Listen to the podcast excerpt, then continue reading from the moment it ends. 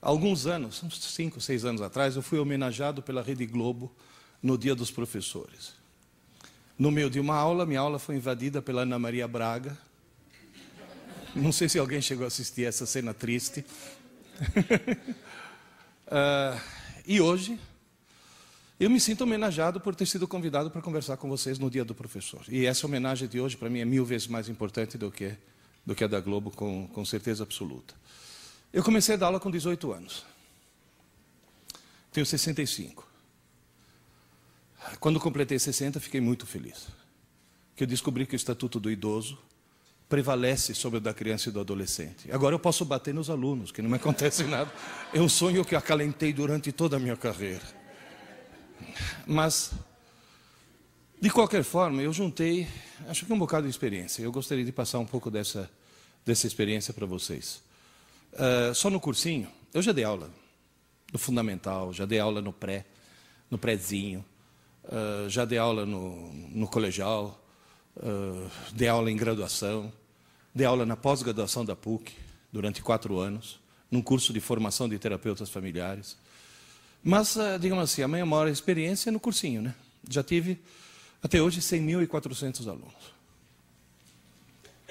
100.400 provas vivas de que o sistema educacional brasileiro tem problemas seríssimos. Porque se não tivesse, não teria cursinho. Eu me sinto no cursinho, falo isso até no meu livro, como se eu fosse um médico que trabalha numa UTI especializada em atender vítimas de erros médicos. Ou seja, eu trabalho numa UTI educacional especializada em atender vítimas de erros educacionais. Erros educacionais que eu gostaria de colocar para vocês, porque são fáceis de serem corrigidos extremamente fáceis. É, quando eu dava aula na PUC, para os terapeutas familiares, eu dava aula de teoria dos sistemas, né? mostrar que a família é, é um sistema. Eu sempre dizia para eles: se você está perdendo o jogo, não mude os jogadores. Mude as regras do jogo. Se o sistema educacional brasileiro está doente, não precisa mudar os professores. Não precisa mudar os alunos e não precisa mudar as famílias. Tem que mudar as regras do jogo. Nós estamos jogando o jogo segundo as regras erradas. Partindo, inclusive, de princípios ou antiquados ou completamente equivocados. Quando eu falo antiquado, tem gente que já imagina, fala, esse cara não gosta de computador. Uh, tem alguém aqui que ouve nos fins de semana o meu programa na Rádio Eldorado? Qual é o tema? Computador. Certo? O primeiro computador que eu programei foi em 1967. Aliás, a primeira vez que foi publicado numa revista brasileira um, a listagem de um software pedagógico fui eu que fiz. Eu adoro o computador, usado de forma inteligente. Aliás, por falar em inteligência, quando escrevi o primeiro livro, o segundo, a editora cuspiu sangue para poder lançar hoje. Vocês têm o privilégio de ser os primeiros a ver esse segundo. Esse é dedicado à paz, o primeiro é dedicado a alunos, e o número três, que eu prometo para vocês para o começo do ano que vem, é dedicado a professores. Eu ia lançar hoje o dos professores, mas sinceramente não deu tempo. Quando lancei o primeiro, Aprendendo Inteligência, já levei cacetada. Já levei cacetada. Chegou uma psicopedagoga para mim, sabe aquelas psicopedagogas bem arrogantes? Desde quando inteligência se aprende? Eu falei, no seu caso, nunca. Agora, no caso dos meus alunos, existe essa possibilidade. Antigamente, se achava que inteligência fosse uma questão de nascença, certo? Fosse uma questão genética.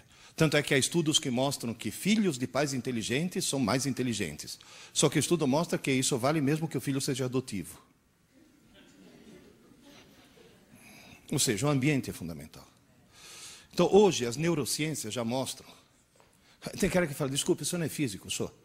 Só que como eu dei aula de computação durante muito tempo, dei aula durante muito tempo de inteligência artificial e configuração de redes neurais, eu me vi obrigado a estudar o cérebro humano que é o único computador que realmente pensa, por enquanto. Então, na realidade, as neurociências mostram hoje em dia o quê? Que inteligência, talento e vocação são qualidades aprendidas. Às vezes, de uma forma tão precoce, que as, as pessoas pensam que é de nascença. Eu vou dar um exemplo. Há 30 anos atrás, uma revista francesa de divulgação científica chamada La Recherche publicou um artigo mostrando que a astrologia não é ciência, é pseudociência, ou seja, a astrologia não funciona. A Associação dos Astrólogos Franceses imediatamente processou a revista. E a revista, para se defender, fez uma coisa maravilhosa. Contratou um instituto de pesquisa, falou: então vamos ver cientificamente. Fizeram a mesma pesquisa de campo que, que a Sofia. Sofia, onde você está? A Sofia tinha dúvidas, você não inventou, você foi lá, fez a pesquisa. Pesquisaram milhares de pessoas em termos de inteligência, talento, vocação, caráter, profissão, etc, etc, etc. E depois tabularam em função do signo para saber no que, que cada signo se sobressaía. A média deu exatamente a mesma. Ou seja, nenhum signo do zodíaco tem alguma característica especial. A média foi exatamente a mesma. Sinto muito decepcionar as pessoas que acreditam em astrologia, mas esse estudo mostrou que a astrologia realmente não funciona. Teve uma vez uma mãe indignada que chegou para mim e falou: Então por que, que o jornal publica horóscopo? Falei: Aonde, minha senhora? Na página humorística, junto com as histórias em quadrinho. Eu leio horóscopo. Eu acho divertidíssimo. Leão. Cuidado com os falsos amigos. Precisa ser de leão para tomar cuidado com os falsos amigos. Mas nessa pesquisa surgiu uma coisa estranhíssima. Apesar de estar demonstrado que os signos não influem absolutamente em nada, os nascidos em Capricórnio, Aquário e Peixes mostraram ter um QI mais elevado do que os outros nove signos. E tira esse sorrisinho dos seus lábios, que só os nascidos na França, em Capricórnio, Aquário e Peixes. Agora, por que, que os nascidos na França, em Capricórnio, Aquário e Peixes, têm um nível de inteligência mais elevado que os outros nove signos? Simples. Capricórnio, aquário, aquário e peixes. Dezembro, janeiro e fevereiro. Inverno, faz frio. Faz muito frio. E na França os pais saem menos de casa. E ficam mais tempo com o nenê. E só o fato do nenê ter tido mais assistência, mais estímulos, mais carinho, mais presença, faz com que ele se desenvolva intelectualmente mais que os outros. E uma característica tão precoce, tão absurdamente precoce, que as pessoas acham que é de nascença. Então, na realidade, quando nós nascemos, nós nascemos folhas em branco e podemos ser qualquer coisa. Ninguém nasce matemático, poeta ou músico. Nós nascemos tudo. E a vida vai tirando. Quando certo seria que a vida fosse acrescentando. Esse é o problema. Bom, mas de qualquer forma, só para resumir, é bom que todos nós tomemos consciência que na nossa frente nós temos uma escada chamada escada da inteligência. Nós podemos, todos nós, em qualquer idade, podemos subir essa escada. É lógico que ela vai subir muito mais rapidamente do que você, em função da idade, mas todo mundo sobe a escada. Todo mundo consegue subir, só que tem um pequeno problema. Os degraus diários são baixinhos. Portanto, quanto em termos totais a inteligência de um ser humano pode aumentar, não tem limite. Agora, quanto ela pode aumentar diariamente é limitado pela própria estrutura das redes neurais do cérebro. Portanto, nós não podemos perder um dia sequer.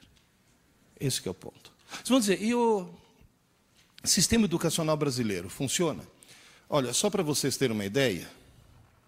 Ah, deixa eu avisar uma coisa. Alguém já ouviu falar aqui em Arthur Clarke? Arthur Clarke. Morreu seis meses atrás. Que, aliás, me faz um favor, né? Toda vez que vocês na rua virem uma antena parabólica apontando para o céu, olha lá para cima e fala obrigado, Arthur Clarke. Que foi ele que inventou isso, esse sistema de retransmissão. Pois é. O Arthur Clarke tinha uma frase que dizia: Eu assisti uma conferência dele em Cambridge, em 1900 e tralalá. Any professor who can be replaced by a computer must be replaced. Qualquer professor que possa ser substituído por um computador deve ser substituído. Certo? Por favor, gravem isso. Se você for fazer um teste de QI na humanidade, seja, quantas pessoas, qual é o número de pessoas que têm um certo QI, vai dar a famosa curva em forma de sino, que mostra o quê? Que umas poucas pessoas têm um QI muito baixo, umas poucas pessoas têm um QI muito alto, e o chamado QI normal é 100.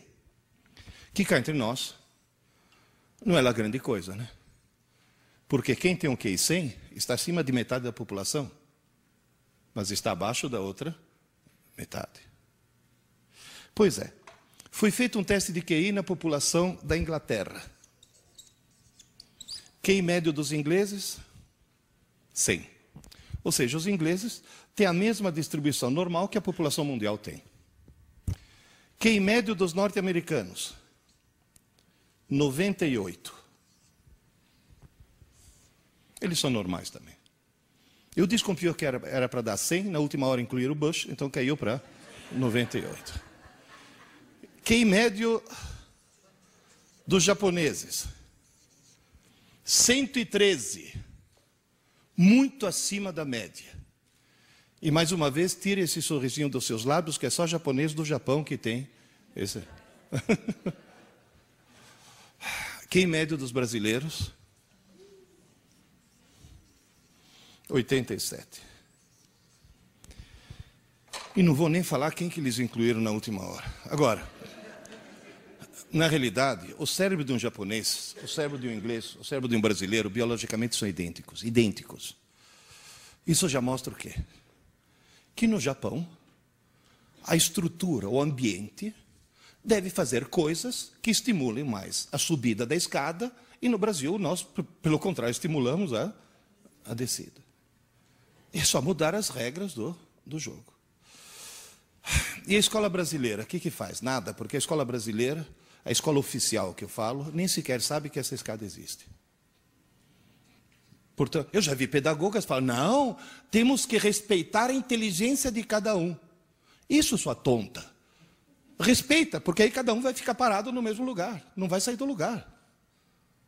Porque as pessoas não percebem que tem que haver estímulo para que haja esse. As pessoas nem sequer acreditam que possa haver esse crescimento. Tanto é que quando foi feito o PISA, alguém já entrou no site lá para ver o resultado do, do exame PISA? PISA, 41 países. Em 2003 teve 41 países participando do exame PISA. Brasil inclusive. Jovens de 15 anos. Foram testados os vários tipos de inteligências, que aliás é palavra tabu, né, na pedagogia. Porque na pedagogia você fala competências e habilidades. Porque usar a palavra inteligência Seria extremamente preconceituoso se a inteligência fosse uma coisa genética. Então foram medidos vários tipos de inteligências. Alunos brasileiros vindo de escolas públicas e boas escolas particulares. 41 países. 41 países. A melhor colocação num dos quesitos dos alunos brasileiros, aquela que eles se deram melhor, eles tiraram quarto lugar, de trás para frente. Nós fomos ante e antepenúltimo. Na maioria nós somos penúltimos. Inteligência matemática não. Nós somos os últimos. Decididamente os últimos. Toda manhã quando eu acordo, eu levanto os olhos aos céus e falo obrigado, Senhor, por ter criado a Tunísia. Muito obrigado por fazer a Tunísia existir. Porque se não fosse a Tunísia, nós seríamos o pior sistema educacional do mundo. Então vamos fazer uma coisa. Vocês, nós, eu inclusive, somos os piores professores do mundo? Não. Os nossos alunos são os alunos mais burros do mundo? Não. Os pais dos nossos alunos? Bom, aí já. Agora, o que está errado são as regras do jogo. E a cultura, né? Por exemplo, quem é que está muito acima do Brasil? Os hermanos. Pero lo que hacen los argentinos, ¿por qué están tan arriba de nosotros? Simples. Por que, que tem muita gente chegando atrasado? Que o trânsito de São Paulo é horrível. E por que, que o trânsito de São Paulo é? Não, tem gente que chegou adiantado porque acreditou no horário do Windows. Agora, que mudou o horário de verão antes da hora. Agora, por que, que o trânsito de São Paulo é horrível? Porque só na cidade de São Paulo tem mais veículos do que na Argentina inteira. Que não é nenhum motivo de orgulho. Vamos para a Argentina? Só na cidade de Buenos Aires tem mais livrarias do que no Brasil inteiro. Repito, só na cidade de Buenos Aires tem mais livrarias do que no Brasil inteiro. Estudante argentino lê. estudante brasileiro assiste malhação. Esse que é o grande problema. Essa já é uma regra do jogo que nós temos que mudar. Você vai dizer, professor, ao longo de toda a sua experiência, quais são os três grandes problemas que você identificou ao longo da sua carreira? Por que, que a escola brasileira hoje não funciona direito?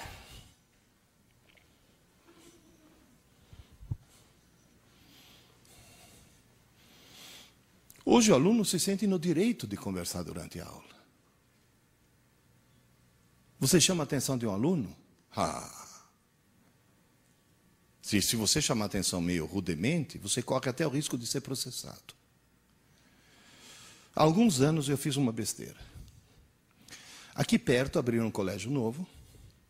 E um amigo meu falou: Ah, Pierre, abriu um colégio novo, eu sou diretor, você vai, vai, vai ser um dos nossos professores. Eu falei, ah, desculpe, não tenho tempo. Ah, você vai dar um ano só para dar o pontapé inicial. Eu falei, desculpe, não tenho tempo. Ah, Pierre, você não consegue uma manhã por semana? Eu falei, não tenho tempo. Ô, oh, Pierre, o dono do colégio vai ficar muito decepcionado.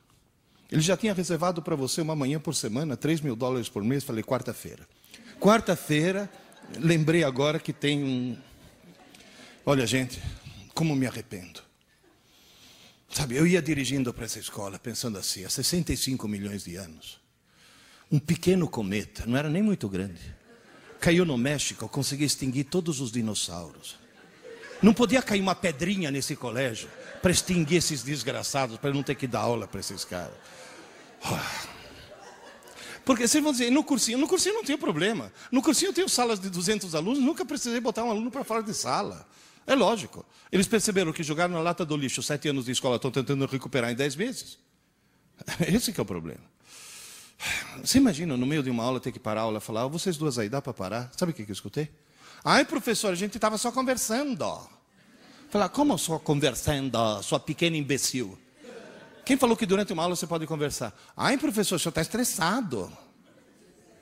Não é essa a reação?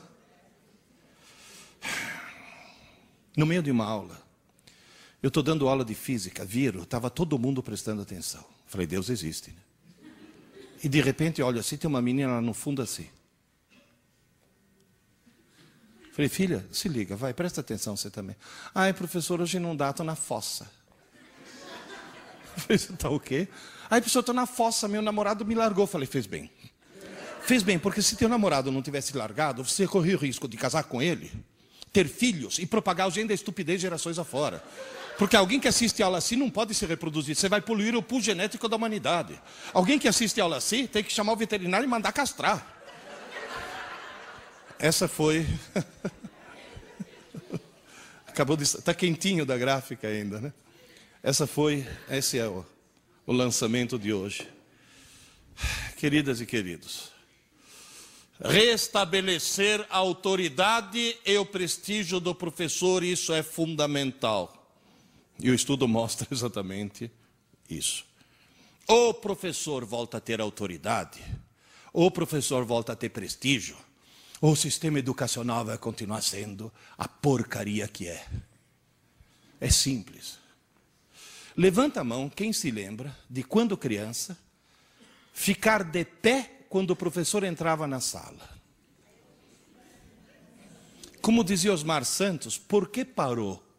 Parou por quê? Qual foi a gênia da educação que chegou à conclusão que não está mais na moda levantar? Porque é um sinal de respeito. Vocês sabem por que eu dou aula? Hoje é lógico que é o dia do professor, mas eu só dou aula de avental. Por quê? Você já viu o padre rezar missa de bermuda? Não, né? Tem que haver aquele mínimo de cerimonial na aula. Tem que dizer quem é que é o professor, quem é que é o aluno.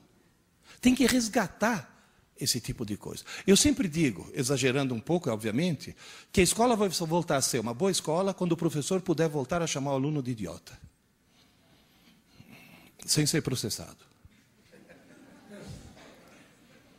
Tem gente que fala, mas, pode, mas você vai xingar. Não é xingar. Gente, existe uma velha piada que é sem graça, hein? Não vão rir depois. Mas é uma piada para mim muito didática. Diz que a mocinha fez 18 anos, tirou carta de motorista, fresquinha. Acabou de ganhar um carrinho do papai. Ela sai toda, toda, se achando o máximo na estrada. Está escurecendo. De trás do morro tem uma curva, sai um carro que acende a luz baixa. Ela acende a luz baixa para mostrar que ela também tem. Aí o carro acende a luz alta, ela acende a luz alta. O carro passa por ela e grita, vaca.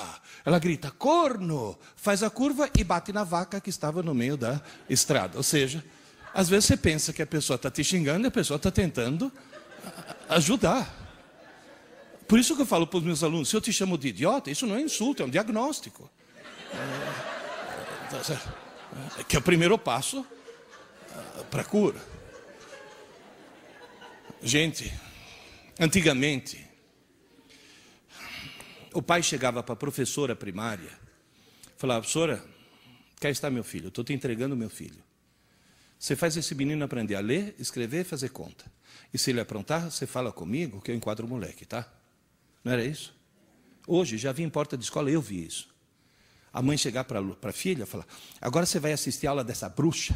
E se ela te encher o saco mais uma vez, você fala comigo que eu vou enquadrar, ela vai perder emprego na porta da escola. Então, essa inversão de valores. Gente, eu estou cheio de escutar aluno que vira para mim e fala: Ô Pierre, você só dá aula ou também trabalha? Entende? Como se ser professor deixou de ser profissão. E vou dizer mais. Agora vamos falar em termos trabalhistas. Professor, ganha bem ou ganha mal? Poderia ganhar melhor sem que isso implicasse nenhuma despesa adicional por parte do patrão? Sim, se voltasse a fazer o que existia quando eu era criança. Livro. O papel que você comprou para imprimir esse livro, você pagou imposto? Não. Por quê? Se você importa um livro dos Estados Unidos, você paga imposto? Não. Por quê? Porque pela Constituição brasileira, livro é imune de impostos. E por que professor não? Porque desde quando? Na minha época, professor não pagava imposto de renda, vocês sabiam disso? Não tinha desconto em folha. O nosso pior patrão não é o dono do colégio, o nosso pior patrão é o Estado. O que nós pagamos de impostos é um absurdo. Se a gente voltasse a ser imune, se livra imune, por que, que professor não? Por maior razão, professor deveria ser imune. Próxima campanha do sindicato. Não, estou falando sério. E outra coisa, restaurar fé pública. Professor tem que ter fé pública. Porque se um guarda me multa e eu digo, não estava fazendo, ele diz, você estava fazendo, a palavra dele vale mais do que a minha, porque ele tem fé pública, coisa que o marronzinho da CET não tem. Vocês sabiam disso? Ele não, não tem autoridade desse tipo de multa porque ele não tem fé pública. E professor voltar a ter fé pública. A palavra do professor tem que voltar a ser uma coisa importante. Segundo problema, que é o mais grave de todos. Aluno brasileiro, e quando eu falo aluno, estou incluindo vocês quando eu estava fazendo a faculdade, viu? Aluno brasileiro não estuda para aprender, estuda para tirar nota. E se estuda para tirar nota, tira nota. Passa de ano. E consegue um diploma. Só não consegue aprender. Vocês vão dizer, mas professor, eh, se um aluno tira uma boa nota, não quer dizer que aprendeu? Eu conheço duas técnicas para tirar uma boa nota sem aprender. Uma é ilegal, outra é legal. Qual que é ilegal? Cola. Vocês sabiam que numa faculdade, se pegar um aluno de mais de 18 anos colando, teoricamente o professor teria que ir na delegacia fazer um BO? Então vou dar um conselho para todos vocês. Pegou um aluno teu colando, Tirar a prova e dar zero não é castigo. É obrigar o ladrão a devolver o fruto do, do roubo. Pegou um aluno teu colando, chama a família. Teu filho tentou roubar. Segunda vez suspende. Terceira vez expulsa. É maçã podre. Porque se deixar alguém nessa idade colar, quando crescer vira o quê? Senador. Tá certo? Nós temos que cortar o mal pela raiz. Olha, o, o ACM lá, o Antônio Carlos Magalhães, na hora que foi ver o resultado, ele não estava colando? Qual é a segunda técnica para tirar uma boa nota sem aprender? E sem colar. A escola marca uma prova na quinta-feira pela manhã. Quando é que um aluno normal começa a estudar?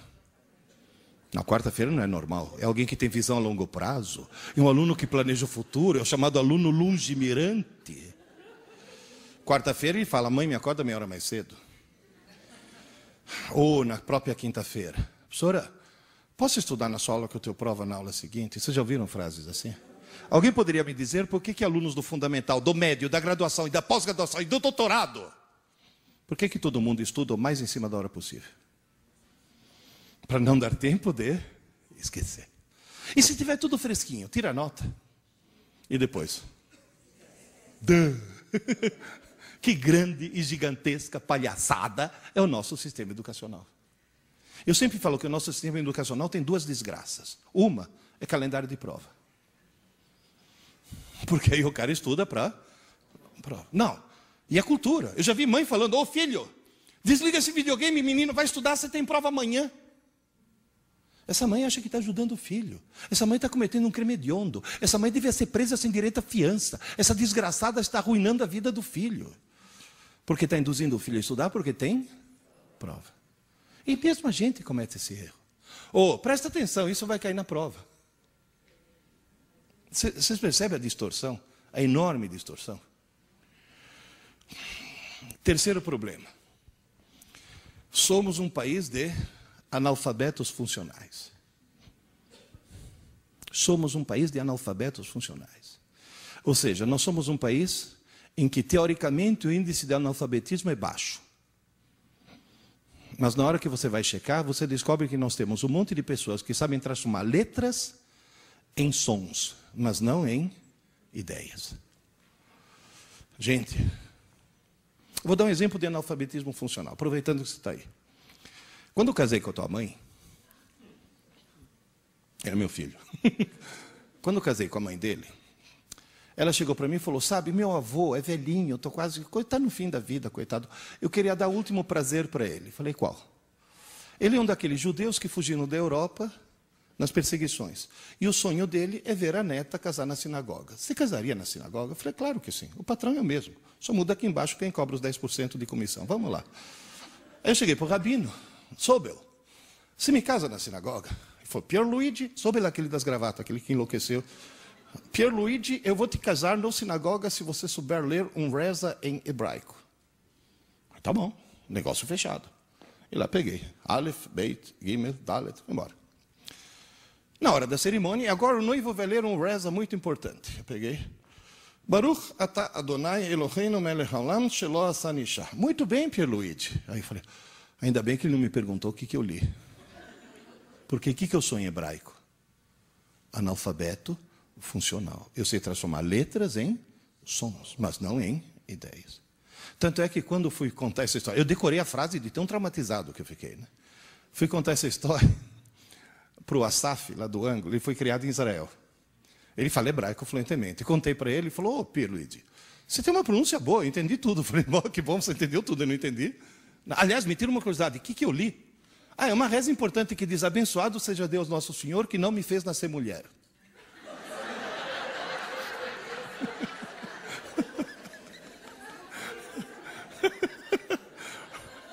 Bom, mas para mim está sendo útil. É que quando eu dou aula, chega uma aluna e fala, professor, posso sair? Estou com cólica. Eu falei, pois não, filha. E lá dentro eu penso, Barucha está Adonai. Mas, de qualquer forma, nós temos um problema terrível. Professor, quais são as causas disso tudo? O que está acontecendo? Por que, que nós viramos, por exemplo, um país de maleducados? É o péssimo hábito que existe nos lares brasileiros e você tem que falar com os pais dos seus alunos e com vocês mesmos para acabar com essa maldita mania de deixar a televisão ligada o tempo todo. Porque a televisão ligada o tempo todo me permite o quê? Nesse momento está o Jô Soares tentando falar comigo. Eu dou as costas para ele e começo a conversar com você sobre um assunto completamente diferente. E nós dois estaríamos sendo extremamente mal educados se ele estivesse aqui em carne e osso. Mas como ele está numa TV, virou o quê? Um zum zum zum. O brasileiro se acostumou a ter um zum zum zum no fundo. É o zum zum zum o tempo todo. Onde quer que você vá, tem um televisor ligado. Zum zum zum zum zum zum zum zum. Outro dia eu fui fazer uma palestra na FIAP, auditório no oitavo andar. Peguei o elevador. O que, que tinha dentro do elevador? Televisor. Com propaganda das Casas Bahia. É o zum, zum, zum o tempo todo. Quando a Rede Globo não transmitia 24 horas por dia, aquele chiado da madrugada, sabe aquele chuvisco? Tinha 10 pontos no Ibope. A televisão ligada o tempo todo. Você deixa na tua casa, na cozinha, o liquidificador ligado o tempo todo? Não, de repente dá vontade de fazer uma vitamina, já está ligado. Quer dizer, então a televisão, o estado normal de um televisor é desligado. Vocês estão rindo? Entrei na internet, www.thinkgeek.com. 8 dólares e 99 centos. Você está rindo, né, Sofia? É o controle remoto ninja. Desliga qualquer televisor do mundo. Esse daqui do restaurante aqui do lado só consegui emudecer ele, mas se eu tivesse ficado mais um pouco, eu tinha conseguido desligar. Eu estou no hotel tomando meu café da manhã, alguém tentando me vender o carnê do baú da felicidade. Ah, não. Não, e o gozado é a reação dos outros hóspedes. Eles não percebem que o televisor foi desligado, mas percebem que sumiu o quê? O zum, zum, zum. Aquele zum, zum, zum de fundo. Outro dia, eu moro numa chácara, pedi para o meu caseiro me ajudar a fazer compra no Carrefour, que era muita coisa. No meio das compras, bateu fome. Eu fui comer um sanduíche com ele. Enquanto nós dois sentamos com o nosso sanduíche refrigerante, e na parede, obviamente, tinha Globo, né? Eu peguei o ninja aí. Aí o Marcelo começou a rir muito. Falei, Marcelo, você nunca viu isso? Foi isso daqui eu já vi. Eu nunca vi isso. Eu olhei do lado, tinha um cara com um sanduíche já mordido, olhando para a TV apagada assim. Gente, imóvel. Aí eu peguei o ninja, liguei a TV de novo, ele voltou a comer. Gente, o cara deu um pause na vida. Tirou zum, zum, zum, parou de viver. Voltou zum, zum, zum, voltou a, a viver. Então posso pedir um favor? Hoje, quando você chegar em casa, começa por vocês. Desliga a TV. Está ligada? Desliga. Ai, não posso mais assistir TV. Claro, mas liga na hora que você quer. E depois desliga quando termina o teu programa. Ai, hoje é o último capítulo de dupla face, ou coisa desse tipo. Tá bom. Aqui, ó, não tinha uma novela assim? É? Duas caras, isso. Oh. Sim, é mesmo, o conceito é o mesmo, vai. Agora o que, que é? A predileta, a preferida, a favorita. Hoje é o último capítulo. Que horas começa? Às nove. Que horas termina? Às dez. Liga a TV às nove e desligue às dez. Porque aí você assiste o que você quer, senão você assiste o que eles querem televisor está transformando os brasileiros em mal educados. Todos nós estamos ficando mal educados. Esse é um problema que dá para resolver. E dá para resolver restaurando o prestígio do professor. Principalmente isso. Qual era o segundo problema? Estudar para a prova. Por que, que as pessoas estudam para a prova? Porque as pessoas têm dentro do crânio uma coisa maravilhosa chamada cérebro, o melhor computador do mundo. Só que veio sem manual de instruções. E as pessoas não sabem usar. Para não ficar agora aqui com. Eu não vou querer dar uma aula de neuropedagogia para vocês. Então, para simplificar, eu vou fazer uma metáfora. Aprender é escrever no cérebro. Tudo bem? Aprender é escrever no cérebro. Só que em cada região você escreve de uma maneira diferente. Naquela região azul, cerebelo, aquele que fica na base do crânio, é como se você pegasse um formão e um martelo e fosse cavando letra após letra na pedra. Você tem uma laje de pedra e fica com formão e martelo batendo e cavando letra após letra. Demora para escrever, não demora? Agora, qual é a vantagem? Depois que você escreveu, você não apaga nunca mais. Está claro isso? Levanta a mão quem levou algum tombo para aprender a andar de bicicleta. Certo. Quem não levantou a mão não sabe andar de bicicleta. Por que, que todos nós levamos algum tombo? Porque foi muito difícil escrever no cerebelo a habilidade de andar de bicicleta. Agora você vai ficar 30 anos sem subir numa bicicleta. A hora que você subir, o que, que vai acontecer? Você sai andando. Você sai pedalando. Foi difícil escrever. Mas você não apaga nunca mais. Então você pode dizer: Eu aprendi a andar de bicicleta. Um dia eu estava atravessando a Avenida Paulista de carro com o teu irmão. Você é o 4.2, era o 5.2. Estava com o teu irmão? É, era ele. Que chegou e falou: Ô pai, o que está escrito no alto daquela igreja? Eu falei: Onde? O que, que é aquele? Deo in honorem sancti Aloisii. O que, que é isso, pai? Falei: É latim, filho. E você sabe o que está escrito? Falei: Deixa eu ver. Deo, terminação O é dativo, objeto indireto. In honorem acusativo. Ah, sim, in regio acusativo. Sancti Aloisi é genitivo. Aí está escrito, filho, que essa igreja foi construída para Deus em honra de São Luís. Ele me olhou de uma forma muito estranha. Falou, pai, você não é professor de física? Eu falei, sou.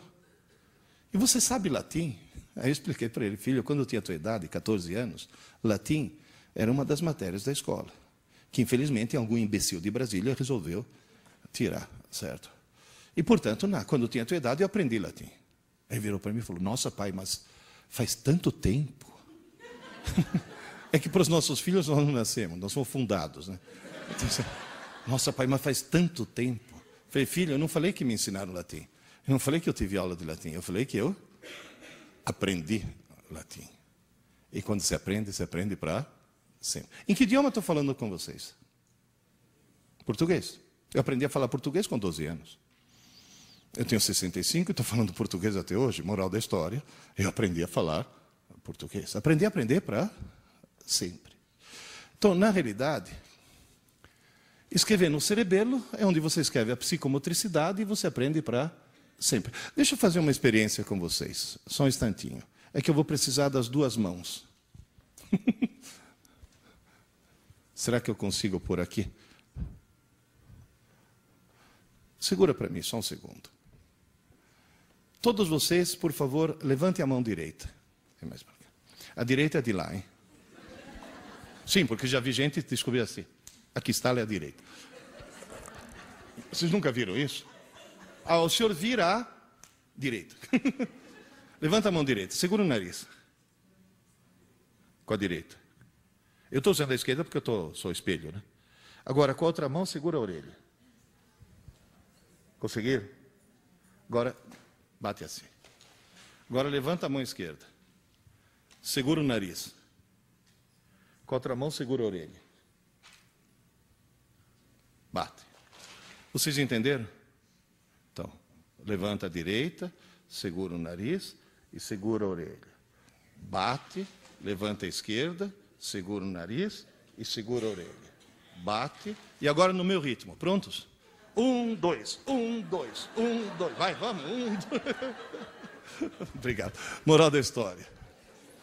Vocês notaram uma coisa? Vocês entenderam o que era para fazer, mas ainda não aprenderam. E é bom o professor entender muito bem que entender é uma parte do processo, aprender é outra. Não tem, entende? Não é uma já implica na outra. Agora, se hoje à tarde vocês treinarem, amanhã vocês não vão poder fazer isso? Semana que vem, você não vai poder chegar na tua sala de aula, mostrar isso para os seus alunos, falando, está vendo, qualquer idiota consegue fazer isso, você não consegue. Quer dizer, na realidade, você pode aprender. Se hoje à tarde você ficar na frente do espelho e treinar, é, tranca a porta do banheiro, para que ninguém te surpreenda fazendo isso. Uma coisa foi entender, outra coisa foi aprender. Porque escrever no cerebelo não é uma coisa simples. Agora, como é que eu escrevo no sistema límbico, que é essa região amarela aí em cima? Aí é exatamente o contrário. Em vez de ser extremamente difícil, é como se eu pegasse um bastão e fosse escrevendo na areia. Sabe, Padre Anchieta, escrevendo poesias na areia. Só que está ventando. Então eu escrevo e apago. Escrevo e apago. Escrevo e apago. Então, na realidade, o sistema límbico é o rascunho do cérebro. É um lugar onde é muito fácil escrever, é muito fácil apagar. Você apaga coisas que você colocou segundos antes. Você está sentada na sala, levanta, vai até a cozinha, para no meio da cozinha e fica que nem uma tonta se perguntando o que, que eu vim fazer aqui, meu Deus do céu. Já aconteceu com algum de vocês? Que, que você faz para lembrar? Não adianta buscar inspiração na geladeira, você é obrigado a voltar. E nesse momento, você diz: Eu tenho sérios problemas mentais. Por favor, tomem consciência de que dentro da cabeça de cada um de nós, inclusive dos nossos alunos, mora um idiota. Essa é a parte idiota do cérebro. Não, realmente. É a primeira que acorda pela manhã. Vocês já notaram quanta besteira você faz de manhã cedo? Um dia, num dia muito frio, eu vi esse cara pular de um beliche e calçar duas meias no mesmo pé. Ele calçou uma, depois ficou pulando, quando achou outra, em vez de calçar no pé descalço, calçou no pé que já tinha a meia. Qual é a desculpa? Eu estou sonado. Não é que está sonado, é a parte idiota do cérebro que funciona assim. Gente, eu já vi gente fazer. Eu já vi um colega meu, Renato, atendeu o telefone no controle remoto da TV. Eu, de manhã cedo, olha quem está falando. Eu já escovei os dentes com hipogloss. Alguém que chega a esse extremo tem problema. Certo? Agora, você sabe qual é a boa notícia? É que lá no córtex, naquela outra região, dentro de cada um de nós, mora um gênio. Mas mora um gênio mesmo. Só para vocês terem uma ideia, quando eu dava aula de inteligência artificial na engenharia da computação, nós fizemos um cálculo.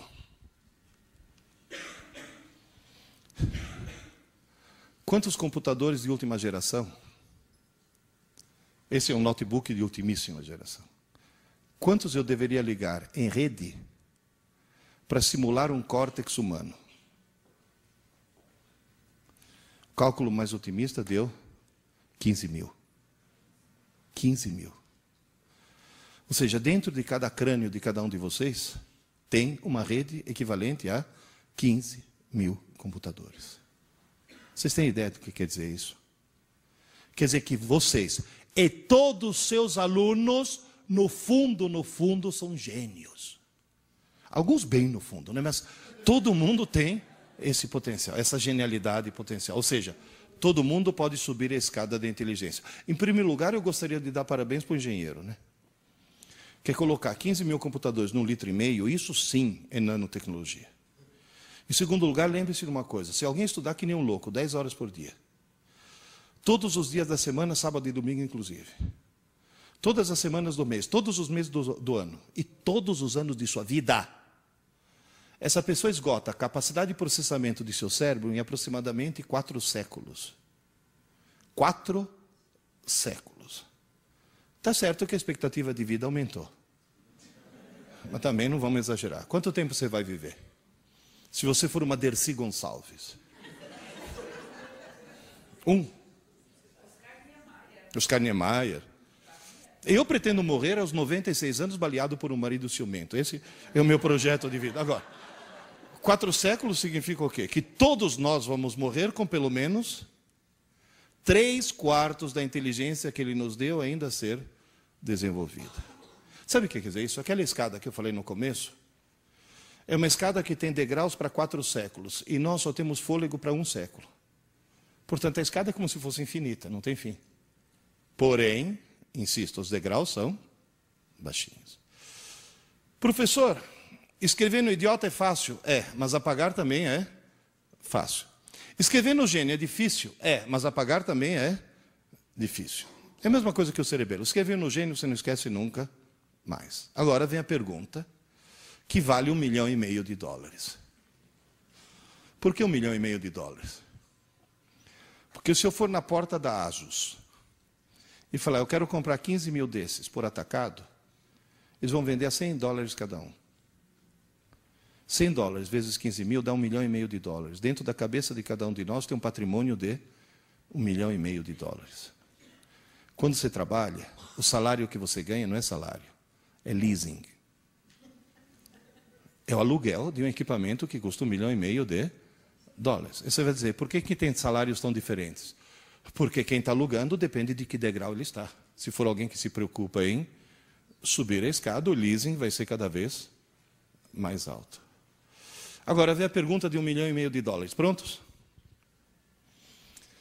Na hora que seus alunos, do fundamental, do médio, da graduação, da pós-graduação, estudam mais em cima da hora possível para fazer uma prova, estão colocando as informações no idiota ou no gênio? No idiota. Esse é o câncer da escola brasileira. Você vê aluno entrar na sala de aula, o cara entra assim sem chacoalhar a cabeça. Que se você chamar, falar, ô Zé, que foi? Pronto, agora embalhou tudo. Agora eu vou ter que estudar de novo.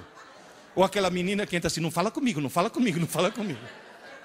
Ou aquela que chega e fala, professora, dá prova logo, pelo amor de Deus, antes que eu esqueça. Posso dizer uma coisa? Vocês entenderam a farsa que é o sistema educacional brasileiro? É uma farsa. Nós estamos brincando, é brincadeira isso. Tem que mudar as regras do jogo. Vocês vão dizer, ah, professor, então me explica aí, como é que a gente escreve no gênio? Aí que está, no gênio você não escreve, você copia. Como assim? Posso voltar para a minha analogia de escrever na areia? No cerebelo é escrever na pedra. No sistema límbico é escrever na, na areia. Agora atenção, eu estou escrevendo na areia. Quer um conselho? Como dizem em Piracicaba, carca fundo, mas carca bem. Porque depois que você cansar de escrever, você vai dormir. Você some de cena. E entra em cena uma rotina automática que eu chamo encarregado da manutenção, que chega nessa areia que está afundada, joga cimento em cima Obviamente, onde tem uma valeta bem funda, o cimento é mole, penetra. E na hora que essa placa de cimento endurece, você levanta essa placa de concreto, tudo que estava em baixo relevo vai estar agora em alto relevo. Essa placa de concreto é levada para um gigantesco armazém chamado córtex e armazenada para sempre, porque o concreto e a pedra, onde você escreveu no cerebelo, são igualmente duros. Só que no cerebelo ainda dá para escrever acordado. No concreto, você teve que dormir e deixar que essa rotina entrasse no lugar. Moral da história: é como no computador, quando você digita uma tecla qualquer, o código dessa tecla não vai para o HD, vai para a memória RAM. O que é a memória RAM? É um rascunho, é uma memória pequena e provisória. É a areia do computador. Ah, eu quero gravar para sempre, eu quero salvar. Então você copia para o HD. Ninguém escreve diretamente no HD. Primeiro você escreve no rascunho e depois é que você passa para o HD. Então isso significa que até certo ponto o cérebro humano é muito parecido com o computador. O sistema límbico faria o papel de RAM. E o córtex faria o papel de HD. No cerebelo você escreve na pedra, no rascunho você escreve na areia, e no córtex você armazena as placas de concreto que foram moldadas noite após noite. Isso significa o quê? Que escrever no teu rascunho é a coisa mais fácil do mundo. Você escreve facilmente e algum tempo depois, lixo. Escrever é fácil, mas apagar é tão fácil quanto. Você vai dizer, professor, quanto tempo depois? Sei lá, minutos, até horas. Mas nunca dias. O que está escrito na areia pode durar minutos, pode durar horas, mas nunca dias. E esse que é o grande equívoco, porque quando dura horas, o cara está com a informação aí, olha lá, está disponível, olha lá, está disponível, qual é a sensação que o cara tem? Que esteja disponível para ser. E no dia seguinte, o famoso como era mesmo. Como é que se escreve no córtex? É que eu estou sem mousepad aqui. Não é que eu estou sem pontaria, não estou bêbado. No córtex, você escreve pegando uma rede neural, desligando alguns neurônios e ligando outros. Ou seja, você muda o circuito do cérebro. E mudar o circuito do cérebro com o cérebro acordado é a mesma coisa que trocar o pneu do carro com o carro em movimento. Ninguém consegue. Na Fórmula 1 tenta às vezes, mas atropela o mecânico. Se você quiser trocar o pneu do carro, quiser fazer a manutenção, primeiro você para o carro, depois você troca o pneu. Moral da história: durante o dia, Todas as informações que entram no teu cérebro entram no rascunho, na areia. Só que como o rascunho é pequeno, quando está entupido, a reação é sono. Quando chega a noite, aquele famoso. Não é corpo cansado. Corpo não sente sono. Aquele. É cérebro entupido. É o cérebro falando, pelo amor de Deus. Desliga esse troço que eu preciso fazer manutenção. Aí o que, que você faz? Dorme, obviamente. Você vai dormir para que entre o cara da manutenção. Na hora que você dorme, a atividade elétrica do teu cérebro cai quase a zero. Nesse momento você tem que ir de alcachofre em coma. Depois, de repente, começa uma atividade muito intensa. É chamado sono REM, REM de Rapid Eye Movement. Embaixo da pálpebra, você vê os olhos se movendo. Se alguém te acordar nesse momento, você falou bem no meio do meu sonho. Depois volta a parar, depois volta a atividade. Parou. Parou o carro. Atividade, trocou pneu. É nesse momento que é feita a manutenção do cérebro. Queridas e queridos, à noite, vocês não dormem para descansar. Descansar, vocês estão descansando agora, que estão sentados. À noite você dorme para sonhar. E você sonha para fazer a manutenção do cérebro, noite após noite. Nessa manutenção, primeira providência, limpar boa parte do rascunho. Para que limpar boa parte do rascunho? Porque no dia seguinte você tem que ter onde escrever. Quem já passou uma noite em claro sabe muito bem que no dia seguinte fica meio abobado. Não porque não dormiu, porque não sonhou. O sonho que é, e todo mundo sonha, tem gente que não lembra, mas todo mundo sonha. Vocês vão dizer, professor, vai tudo para o lixo? Felizmente não, né? Durante o dia você recebe muita informação. Uma pequena fração é gravada no concreto, tira o molde no concreto e leva para o armazém do córtex e transforma em pouco conhecimento. Ou seja, outro dia vi lá, veja, um artigo dizendo assim: as crianças de hoje em dia são muito mais inteligentes porque recebem muito mais informação. Porque tem a internet, tem a televisão, tem... fala, calma lá, calma lá, calma. não adianta entupir a pessoa de informação. Neurologicamente, a quantidade dessa informação que pode ser transformada em conhecimento é pequena, os degraus são baixinhos. Por isso, por exemplo, um equívoco terrível, escola que dá aula para o aluno de manhã e de tarde. É um absurdo isso. Porque não adianta, você simplesmente está sobrecarregando alguém com coisas que ele vai acabar jogando no lixo. Você dá uma aula maravilhosa para o teu aluno, no meio da aula você conta uma piada. Depois de dois meses, o que, que o desgraçado lembra da aula? Da piada. Alguém já se perguntou por quê? O tal encarregado da manutenção não é uma rotina racional, é uma rotina emocional. Por isso que eu sempre digo: o bom professor tem que ser um sedutor. Ou seja, tem que ser alguém que faz o aluno gostar da matéria dele.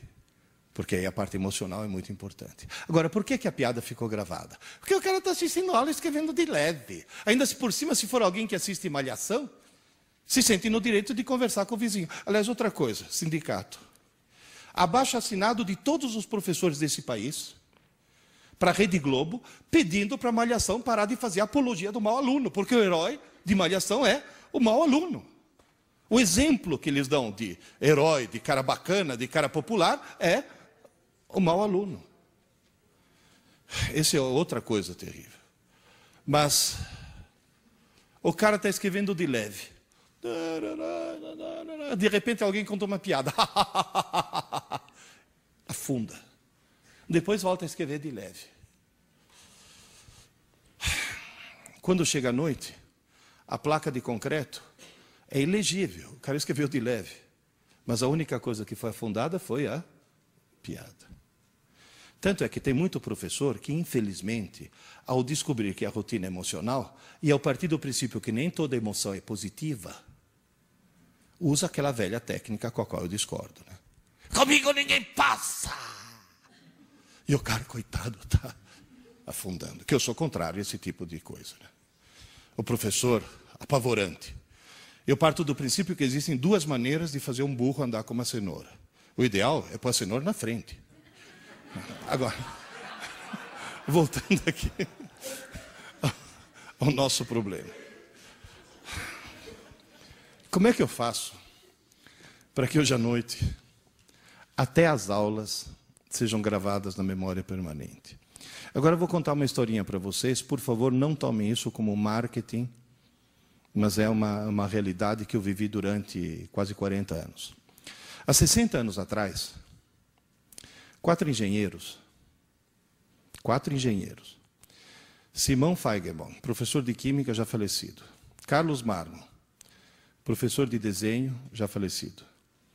Abraão Bloch, professor de matemática, aposentado pela Universidade de Haifa, em Israel, está morando em Israel agora.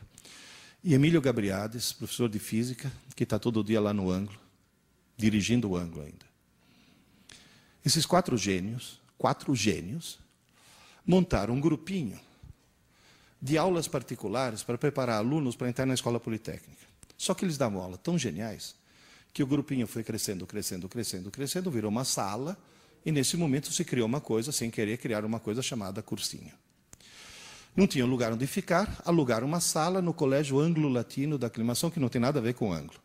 Mas ficaram conhecidos como aqueles quatro lá do ângulo. Aí o nome ângulo pegou e virou, acabou virando a marca. Muito bem. O que, que esses quatro gênios descobriram?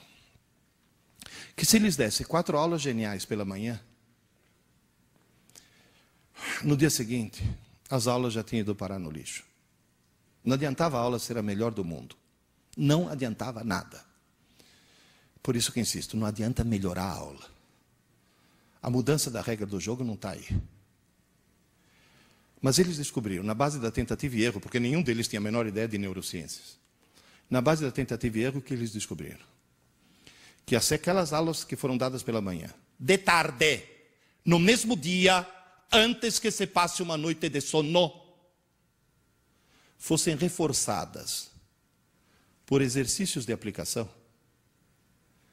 que seria dentro da minha analogia, escreveu de leve na aula e depois à tarde, na hora de fazer a tarefa, afunda aquilo que estava de leve para que saia um bom alto relevo no concreto, não só aquela aula ia durar até o dia seguinte, como ia durar para sempre. Levanta a mão aqui quem foi meu aluno. Se lembra qual é o lema do ângulo? Aula dada, aula estudada. No mesmo dia, antes que se passe uma noite de sono. Aula dada, aula estudada. Só que, muito tempo depois, para ficar mais óbvio e mais explícito, eu acrescentei a quinta palavra. Aula dada, aula estudada. Hoje. Antes que se passe uma noite de sono. Então, dentro das mudanças da regra do jogo que eu estou pedindo aos professores. Você dá aula de matemática numa turma, segunda e quinta. Segunda e quinta. Na segunda-feira você dá uma aula importantíssima, passa uma tarefa que, aliás, observação, é um crime qualquer professor dar uma aula que não venha seguida de uma tarefa. Porque qualquer aula que não tem exercícios de aplicação depois é uma aula inútil, é uma aula que vai ser jogada no lixo. Está bem claro isso? Você dá aula segunda e quinta, na segunda-feira você passa uma tarefa e diz: Pessoal, a tarefa é tão importante, mas tão importante, mas tão importante, que eu vou cobrar. Coisas terríveis acontecerão com quem não me entregar a tarefa. Só que a outra aula dele é quando? Quando é que o cara faz a tarefa? Ou quinta de manhã, sentado na escala, copiando de um CDF. Não é isso? Quando a tarefa, para ter efeito, devia ter sido feita quando? No mesmo dia. Portanto, o truque qual que é? Regra do jogo básica. Faça seus alunos estudar pouco, mas todo dia. Convença os pais dos seus alunos a fazê-los estudar pouco, mas todo dia dia. Aquela mãe devia falar: Filho, desliga esse videogame vai estudar, menino. Você teve aula hoje. Você teve aula hoje, não você tem prova amanhã. Professor, funciona. uh, vocês têm boa memória? Qual é a bandeira que estava no topo? Finlândia. Na hora que o Ministério da Educação descobriu que a Finlândia é o melhor sistema educacional do mundo. E, aliás, até o que era nosso secretário de Educação, aquele lá, o Clodovil da Educação, como é que chama? O Chalita. Descobriu que a Finlândia é o melhor sistema educacional do mundo. Pegaram as pedagogas do Ministério da Educação, da Secretaria da Educação, e mandaram as pedagogas fazer um estágio na Espanha. O que, que elas foram fazer na Espanha? Ah, não. Barcelona é fashion. Porque agora a pedagogia brasileira virou moda. Porque, não, Montessori não, filha, Montessori saiu da moda. Agora é Piaget. Daqui a pouco Piaget? Não, Piaget era outra estação, agora é construtivismo. Agora vai para Barcelona lá, que é o, o top do top. Gente, vamos parar de tentar descobrir novas maneiras de ensinar e vamos tentar resgatar as velhas e boas maneiras de aprender. Porque o fundamental é o aluno aprender, não é como a gente ensina. Ai, agora é lousa digital, lousa eletrônica. Para com isso. Para com isso. Vê teu aluno quando está sozinho. Porque é o momento em que ele está sozinho que funciona. Eu fui para a Finlândia, porque eu estou desconfiado da Finlândia faz muito tempo. Eu fui para a Finlândia há tanto tempo, mas há tanto tempo, que eu tive dificuldade para passar na fronteira porque a Rússia ainda era União Soviética. Para vocês terem uma ideia de há quanto tempo eu fui lá. Bom, em primeiro lugar, eu aconselho todo mundo a nunca ir para a Finlândia no inverno. É muito deprimente. O sol nasce às 11 horas da manhã e se põe às 2 da tarde. Você imaginou coisa mais deprimente que isso? 10 e meia da manhã é noite. 11 horas nasce um pálido sol que faz. Uh, pronto, duas horas já. Tanto é que o índice de suicídio deles é enorme. Depressão. Eles bebem, mas bebem. Eu cheguei para um conhecido meu finlandês e falei, mas por que você bebe tanto? Ele falou, não, eu jamais bebo de dia. que grande esforço que você, que você faz. A Finlândia é um país extremamente feminista. Todas as mulheres finlandesas trabalham. A multinacional finlandesa mais bem-sucedida é a Nokia. Quem que colocou a Nokia como líder mundial em celulares? Seu presidente. Quem é seu presidente? Uma mulher. Todas as mulheres finlandesas trabalham. O parlamento finlandês tem 40% de mulheres. 40% do parlamento são mulheres. Todas as finlandesas trabalham. Só que a Finlândia é um país de primeiro mundo, né? Não tem babá, não tem empregada doméstica. Portanto, todas as escolas finlandesas são período integral. Porém, só tem aula pela manhã. À tarde eu fui visitar. Cada criança tem uma mesinha, uma gaveta, onde guarda seus cadernos, seus livros, e em silêncio e sozinhos, eles fazem aula dada, aula estudada, hoje. E são o melhor sistema educacional do mundo. Eu sempre digo que a Finlândia somos nós, na rua Tamandaré 596, faz 60 anos. E nunca veio nenhum secretário da educação perguntar para a gente por que, que vocês têm tanta eficiência e tanto sucesso. Por quê? Nós não temos os melhores professores e nem temos o melhor material. Nós temos os melhores alunos na medida que eles se convenceram que um bom aluno é alguém que estuda pouco, mas todo. Gente, essa é a regra do jogo que eu imploro para vocês mudarem. Por quê? É, é tal história. O aluno acha que nós não existimos fora da escola e nós achamos que o aluno não existe fora da escola. O aluno é gozadíssimo. Eu estou jantando no restaurante e passa um ex-aluno. Ô, oh, Pierre, você comendo? Nessa é a reação. O chato é quando o ex-aluno é caixa do motel, né? E a pergunta é a mesma. Agora, na, na realidade, na realidade, assim, assim como eles acham que a gente não existe fora da escola, a gente acha que eles não existem fora da escola. Portanto, o pedido que eu vou fazer para vocês, por favor, virem 180 graus. Virem 180 graus. Parem de se preocupar em melhorar a aula. A aula já está boa. Vocês dão boas aulas. Só que vocês dão boas aulas inúteis. Porque aquela boa aula depois vai parar no lixo. Vira 180 graus. Não vai fazer que nem aquela loira da TV que virou 360 graus. Né? Ele falou: minha vida mudou, virei 360 graus, que voltou ao mesmo ponto. Quer dizer, moral da história: vira 180 graus e tenta imaginar teu aluno em casa.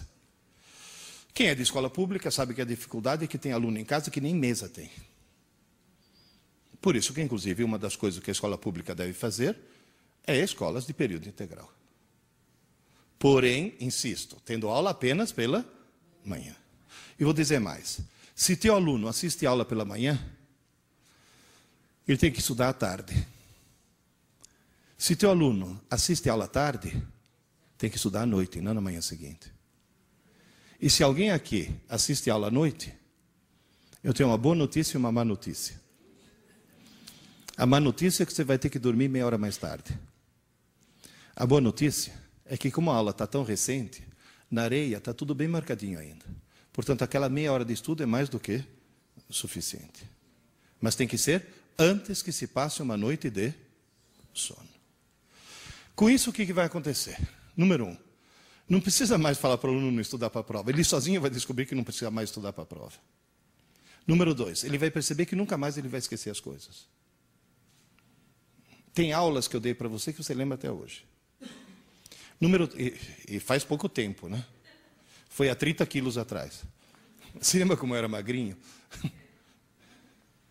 Terceira surpresa. O QI aumenta. O QI aumenta. Ele fica mais inteligente. Agora, como é que ele pode descer a escada da inteligência? Bom, em primeiro lugar, continuando a fazer o que ele faz até hoje. Lembrar sempre o seguinte: existe o momento da aula e muito tempo depois existe o momento da prova. Aluno inteligente estuda o mais perto possível da aula. Aluno desorientado estuda o mais perto possível da prova.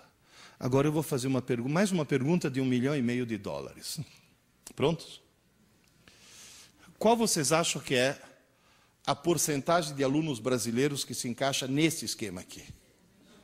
99%. Portanto, vamos fazer uma coisa? Vamos fazer nossos alunos virar 1%. E aí, a coisa vai crescendo. Porque, inclusive, lembre-se de uma coisa: os nossos alunos, conforme você estava comentando, vão entrar no mercado de trabalho que tem cada vez mais gente e cada vez menos necessidade de mão de obra. Quanto bancário foi para o olho da rua por causa da internet e do caixa eletrônico? Outro dia eu fui dar aula magna na Unisa Digital. Para quem que eu dei aula? Para duas câmeras e, um, e uma antena parabólica. E a aula foi retransmitida para 52 universidades. Se não fosse a tecnologia, precisaria de 52 Pierluigi para fazer aquilo que um Pierluigi só fez. Certo? Agora, insisto mais uma vez. Uma aula magna, uma palestra, são todas coisas que a eletrônica pode suprir. Agora, aula de verdade, se não tem o olho no olho, se não tem o professor recebendo o feedback do aluno, não funciona. O professor de verdade é alguém que dá aula olhando para a cara dos alunos e recebendo feedback imediato. Está claro isso? Isso é fundamental. Transformar em 1%. Como é que nós conseguimos abaixar o nível de inteligência? Você tem uma menina que está querendo ver como termina o último capítulo de Sabrina. Ela está interessadíssima em ver como termina o livro. Mas ela mora numa casa onde a TV está ligada. Sem querer, o que, que ela faz? Assiste a TV. E você vai dizer, o que, que ela assiste? Pela 17 vez, ela assiste A Volta à Lagoa Azul. Ela já assistiu esse filme 16 vezes, é o filme que mais passa na TV. Agora, o que, que leva alguém a assistir A Volta à Lagoa Azul? Foi hipnotizada. Porque a televisão hipnotiza. Eu já trabalhei na televisão. Eu sei como funcionam os bastidores da TV. A função da TV é imbecilizar. Eu trabalhei quatro anos na TV Educativa de Santos. Eu era âncora de um programa. E dois anos na TV Cultura. Alguém lembra de um programa chamado Qual é o Grilo? Lembra? Que foi quando eu fui preso. Me perguntaram a opinião sobre o que eu achava como professor de física de construir centrais nucleares em Peruíbe. E como o programa era ao vivo e não tinha censura prévia, eu pude dizer: qualquer governo que num país como o Brasil pense em construir uma central nuclear, ou é burro ou é corrupto. E aliás, quando fui preso, teve muita gente que falou: olha que coisa. Depois me soltaram logo em seguida. Olha que coragem que teve aquele professor. Bateram palma. Quem é que bateu palma? O mesmo pessoal que agora está em Brasília estão construindo a Angra 3 foram os mesmos. E os motivos devem ser os mesmos também. Na década de 50, foi inventado um eletrodoméstico maravilhoso que prometia divertir. E na Alemanha inventaram um remédio maravilhoso, aquele lá em cima, que prometia fazer as mulheres grávidas não sentir enjoo. O pessoal comprou a TV e se divertiu. As mulheres grávidas compraram o remédio e não sentiram enjoo. Só que esse remédio chama talidomida. E as crianças começaram a nascer sem braço, sem perna, sem olho, sem, sem assim, com, com grandes problemas. Até hoje existem hospitais no mundo que abrigam as vítimas da talidomida. E a televisão virou a talidomida do século XXI. Por quê? Olha, gente, posso dizer uma coisa? Eu recebo centenas de e-mails, centenas de e-mails, no meu programa de rádio, que é um programa de informática. Uh, ah, 20% dos meus ouvintes têm mais de 60 anos. O que mostra que a escada todo mundo sobe. 20% dos meus ouvintes são deficientes visuais. São cegos que trabalham no computador e, obviamente, trabalham pelo som e não pela imagem. 20% dos meus ouvintes são pessoas que não têm computador, não querem ter computador, mas querem ouvir dois amigos conversando, que é uma coisa que faz falta hoje em dia. E o resto é o resto do público. Quem é que manda as dúvidas mais inteligentes? Os cegos. Você vai dizer, mas por quê? Cegueira aumenta o QI? Não, mas não assistir TV aumenta. Não, estou falando sério.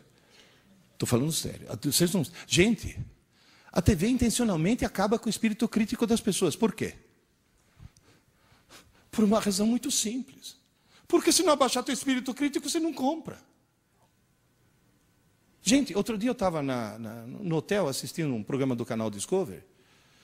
E aí vi uma propaganda que durou acho que uns 10 minutos. Ó, 10 minutos é grana, hein? Mesmo uma TV por assinatura, 10 minutos de Quer dizer, que o cara está vendendo o produto. O que, que ele está vendendo? Um sofá de plástico preto inflável.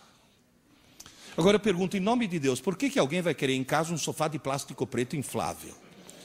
Que se você sentar sem camisa e levantar, ele vem junto. Tem algum motivo? Tem. Mostra lá a propaganda que você está tem um cara sentado ao ar livre no seu sofá de plástico preto inflável. De repente, de um de cada lado, vem dois caminhões assassinos que tentam espremê-lo, mas ele está sentado em cima do sofá. E o sofá aguenta dois caminhões. É uma coisa que pode acontecer com qualquer um. Você está belo e sossegado, dê os dois caminhões, mas você tem o sofá de plástico preto inflável. Eu posso perguntar por que, que vocês estão rindo? Sabe por que vocês estão rindo? Porque vocês não estão à frente de uma TV, portanto estão com o espírito crítico a toda. Está claro? Estão percebendo o ridículo da situação. Porque se nesse momento tivesse uma TV ligada aqui, passando essa propaganda e passando essa cena, ia ter cara olhando e falando, nossa, é resistente mesmo. Quer dizer, você perde o espírito crítico. Há mais ou menos 15 anos eu tive uma crise de azia durante a noite. Levantei, tomei um antiácido, fui para a sala para não, não acordar minha mulher. Liguei a TV. Bom, em primeiro lugar, eu descobri uma coisa que me deixou pasmo: que na TV aberta passa filme semi-pornô. E com um enredo sofisticadíssimo, né? Certo? Do tipo, está ah, chovendo, tira o sutiã. Quer dizer, aquelas coisas assim, absolutamente sem nexo. Qualquer coisa é desculpa para ficar pelado. Aí eu vi uma propaganda que durou uns 10 minutos. Foram os 10 minutos mais intrigantes da minha vida. Que eu não entendi o que estavam me vendendo. Eu vi uma senhora loira de meia idade, fantasiada de toureiro com uma roupa de lamê dourado, toda cheia de lantejoula, parecia uma drag queen, tentando me vender alguma coisa em espanhol. Eu falo espanhol, mas eu não entendi.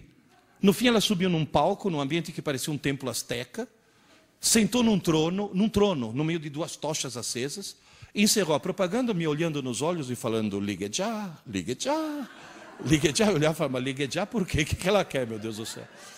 Eu fui investigar e descobri que não é uma senhora. Não, também não é um senhor. É um híbrido, vai. Se você pegar Hebe Camargo e Calbi Peixoto e fizer a síntese, você vai obter uma coisa estranhíssima chamada Walter Mercado. Que até pouco tempo atrás estava falando ligue já no México, agora está falando ligue já no teu celular. Prepare-se, Walter Mercado está de volta. Agora, o que é de estranhar não é ter uma coisa estranha na TV. Coisa estranha é ter na TV do mundo inteiro. Na TV americana, então, quanto mais estranho e pervertido for o cara, maior audiência que ele tem. Lembra daquela charada? O que é o que é? Anda para trás, muda de cor e come criança. Michael Jackson. Ou seja, você tem as coisas mais esquisitas do mundo na TV do mundo inteiro. Porém, o que é de estranhar é que esse cara fatura bruto 240 milhões de dólares por ano. O que é de estranhar é que quando ele fala ligue já, as pessoas ligam. E a Rede Globo aprendeu a lição, né?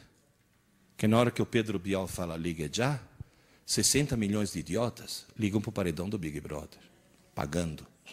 Cara que liga para o paredão do Big Brother tem que estar muito lesado mentalmente.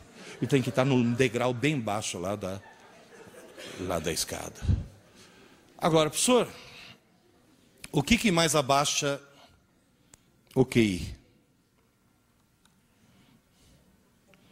Como já disse, computador mal usado. Eles ficam até três horas da manhã no MSN, conversando com dez pessoas ao mesmo tempo, portanto, fatiando o seu lobo frontal em dez pontos de, de atenção ao mesmo tempo. E cuidado, hein? A função do lobo frontal é fazer convergir todas as informações que vêm de todos os nossos módulos cognitivos numa linha única de pensamento. O cara está fatiando aquilo, está abrindo dez caminhos diferentes. Aí o que acontece? A mãe leva na psicopedagoga, que leva para o neurologista. Esse neurologista tem um protocolo de sintomas, sintomas de verdade, de criança que sofreu acidente de parto, que bateu a cabeça quando era nenê. Ou seja, criança que tem problema neurológico, e com esse conjunto de sintomas, ele diagnostica TDA. Só que essa criança não está com TDA. Se essa criança tirar o computador do quarto e colocar na sala, o TDA desaparece. Então vocês percebem que o que está acontecendo é que a informática está produzindo, fora o fato de que, se tiver algum professor de português aqui, já deve ter ficado horrorizado com a ortografia, né? Por que, que a esmagadora maioria das placas que eu encontro na estrada tem essa indevida crase? Porque as obras são a 500 metros, não são a 500 metros, né? Por que, que tem isso? Porque de tanto ver escrito errado, as pessoas acham que é errado o que é certo. Já tem no vestibular esse ano, já teve aluno esse ano que passou, que na, na redação de vestibular escreveu aqui com K. Isso anula uma redação. Tanto é que eu estava brigando com o aluno meu, eu falei, para de escrever feito um idiota. Senão depois você vai fazer a redação escrevendo feito um idiota, com esse internetiquez aí. Pô, professor, é para escrever mais rápido, é para abreviar. Eu falei, é para abreviar? Então, por favor, me explica que raio de abreviatura é. Escrever naum, que tem quatro letras, no lugar de não, que tem três. Aí vira um outro. Professor, o que é abreviatura? Falei, um dia você irá preso. E a abreviatura é o que você faz para entrar no carro da polícia, seu desgraçado. Agora, agora, gente, última notícia mais grave.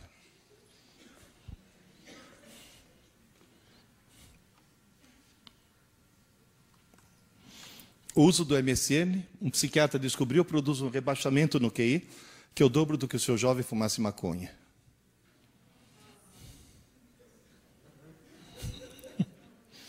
Eu já tive aluno que falou, professor, vou vender o computador e comprar maconha. Eu falei, não, não, seu desgraçado.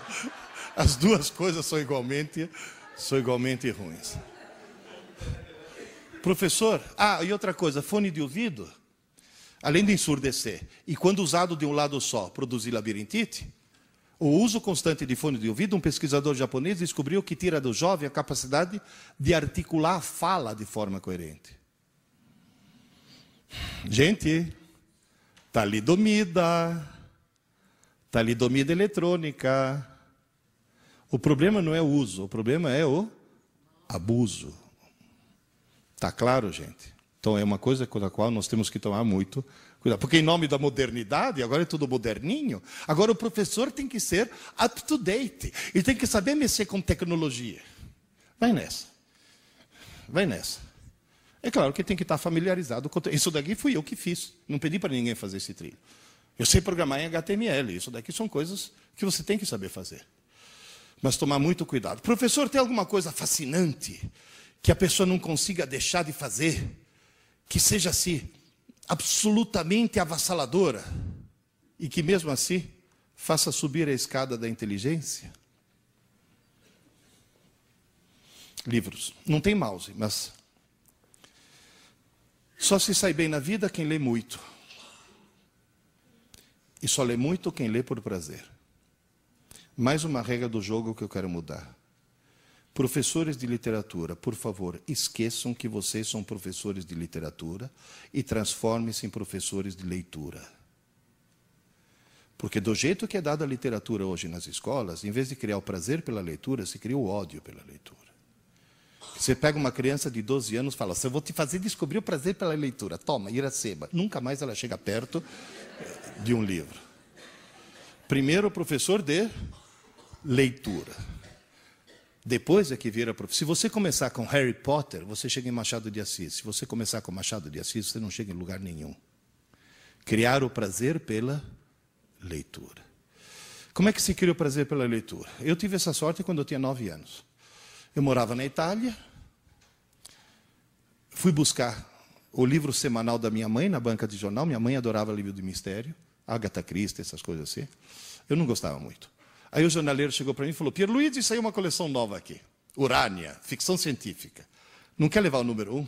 Arthur Clarke. Ó, oh, Arthur Clarke, hein, naquela época. Falei, o que, que é? É mistério também? Falou, sim, mas é outro tipo de mistério. Uma espaçonave que vai para Marte, é os alienígenas. Opa, opa, opa, opa. Marte. Comprei. Levei para casa e perdi o fôlego. Sabe quando você faz? Eu olhava e falei, muito bom, não conseguia parar. Não consegui parar. Gente, eu tenho 65 anos. Eu só tive essa sensação de, mas isso é muito bom, três vezes na vida. Com sexo, ficção científica e leite condensado. Foram as, as três grandes descobertas. Da... Quer dizer, obviamente não na mesma idade, né? E não nessa ordem.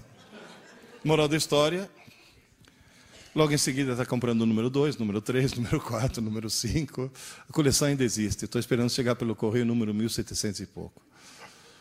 Ninguém lê milhares e milhares de romances se não for por puro prazer. Mas tem que descobrir o prazer de ler. Aí, um belo dia, uh, chegou um dos meus filhos, tinha 15 anos. Ô pai, estou muito preocupado. Eu falei, por que, Adriano? Ó, oh, pai, descobri que não é que eu não gosto de ler. Eu odeio ler. Falei, que bom, agora que está preocupado, sou eu. Ô, oh, pai, você lê muito, né? Falei, eu leio muito. Todas as minhas irmãs lêem muito. Falei, todas as suas irmãs adoram ler. Todos os meus irmãos também leem. Todos os teus irmãos também leem. Ô, pai, sou eu que não leio? Será que eu vou ficar burro? Eu falei, não, meu filho, você já é. Porque quem não lê, por definição, é uma besta. Inclusive, ele chegou e falou, mas eu já li um livro. Um indicado pela escola. Depois eu fui ler. Olha, se fosse o primeiro livro da minha vida, eu era semi-analfabeto até hoje. Um livro horrível. Eu olhava para aquilo e falei, meu Deus, quem que escreveu isso? Só pode ser uma freira que fuma maconha, não tem outra explicação. Era um livro sobre as crises místico-religiosas de uma galinha. De uma galinha. No meio do livro, por uma escada de luz, descia o arcanjo galo. Eu falei, ah, não, arcanjo galo não, é jogo duro, né? Falei, Adriano, não estou pedindo para você ler um livro, estou pedindo para você descobrir o prazer de ler. Ele falou, como? Eu falei, fácil. Foram escritos milhões de livros no mundo. Um foi escrito para você. Ele falou, qual? Eu falei, não sei. Como é que eu acho? Eu falei, simples. Comece a ler um livro qualquer. Está chato? Para e começa outro. Para, pai. Para. Porque a tua tarefa não é ler um livro, é descobrir o teu livro. Se está chato, não é teu livro. Começa outro. Está chato? Para. Começa outro. Está chato? Para. Começa outro. Está chato? Para. Falei, sabe qual é o perigo? Depois de você fazer isso quatro, cinco, seis vezes, você vai ter a falsa sensação que todos os livros do mundo são chatos. Não é verdade. Continua, insista. Livro é que nem namorada. Está chata? Troca. Está chata? Troca. E realmente você andou trocando muito ultimamente. Moral da história. Acho que na oitava tentativa ele achou Hobbit, do Tolkien. Pai, nunca achei que um livro pudesse ser divertido. Falei, está salvo. Porque nesse momento ele não achou um livro divertido. Ele achou que ler é divertido, é uma forma de lazer. Devorou Hobbit. Ô oh, pai, a história continua. Eu falei, sim, o Senhor dos Anéis. Ô oh, pai, compra para mim. Vocês imaginam a emoção de um pai que ouve seu filho semi-analfabeto pedir para comprar um? Um livro. Entende? Foi uma... Achei. Olha, custei achar, sabe por quê? Porque nesse país abençoado por Deus, que tem menos livrarias do que na cidade de Buenos Aires, livro só fica na moda quando aparece o filme. Alguém já ouviu falar num filme intitulado Eu, Robô? Com Will Smith? Você sabe quando é que eu li esse livro, do Isaac Asimov? Faz 40 anos. 40 anos. E ninguém leu. Eu chegava para os meus colegas do ângulo, leia, eu robô. Que isso, autobiografia do Maluf? Não, é um livro de ficção fantástico, meu Deus do céu. Bom, moral da história. Ele devorou 1.200 páginas. Ô oh, pai, tem mais alguma coisa no gênero? Falei, que tal a história do rei Arthur, Mago Merlin, Cavaleiros da Távola Redonda? Yeah. Quatro volumes das Brumas de Avalon. Alguém leu aqui? Devorou. Pai, tem mais alguma coisa no gênero? Eu falei, Adriano, vamos mudar de gênero, senão daqui a pouco vira feiticeiro, né? Daqui a pouco vou ter um Gandalf andando de cajado pela casa, né? As aventuras completas de Sherlock Holmes, lembra desse? Tijolão desse tamanho, devorou. Bom, para encurtar a história, hoje, essa peça que está aqui, ele lê fluentemente em português, italiano, espanhol, francês, inglês, está começando alemão, pelo menos você foi para Frankfurt, serviu para alguma coisa. É formado em administração de empresas e virou diretor de uma editora. Tamanho amor que ele pegou pelos livros. Livro muda muito as pessoas, muda demais as pessoas. Uma professora de literatura de Santa Cruz do Rio Pardo chegou para mim e falou: Ô professor, eu sou professora de literatura e adoro ler. Quase que eu falei: ainda bem, né, filha? Você está na profissão certa. O nosso irmão é professor de. A minha irmã, a minha irmã é professora de história, adora ler. E o nosso irmão não é professor, é uma besta. O cara não lia nem bula de remédio, professor. Além de tudo, desgraçado e corintiano. Mas aí minha irmã foi numa livraria e encontrou um livro intitulado Aventuras e Desaventuras do Timão. Diz que o corintiano era tão corintiano que, ao saber que o livro tratava do Corinthians, está salvo. Descobriu que o livro contava histórias do Coringão muito mais interessantes do que ligar uma TV e ficar ouvindo o abominável Milton das Neves. O camarada adorou aquele livro. Logo em seguida, ele estava vendo a, a biografia do Rivelino, história das Copas do Mundo. Só que em Piracicaba tem um ditado que diz: se abrir a porteira, não passa um boi, passa a boiada. Ele começou a ler de tudo. Aí a irmã dele me contou, falou, professor, adivinha o que aconteceu dois anos depois que minha irmã encontrou aquele abençoado livro? Falei, o que, que houve? O nosso irmão publicou um livro de poesias de autoria dele. Gente, um corintiano escrevendo poesias. Olha o milagre que um livro consegue fazer uma coisa assim, quase que sobrenatural, uma coisa assim fantástica.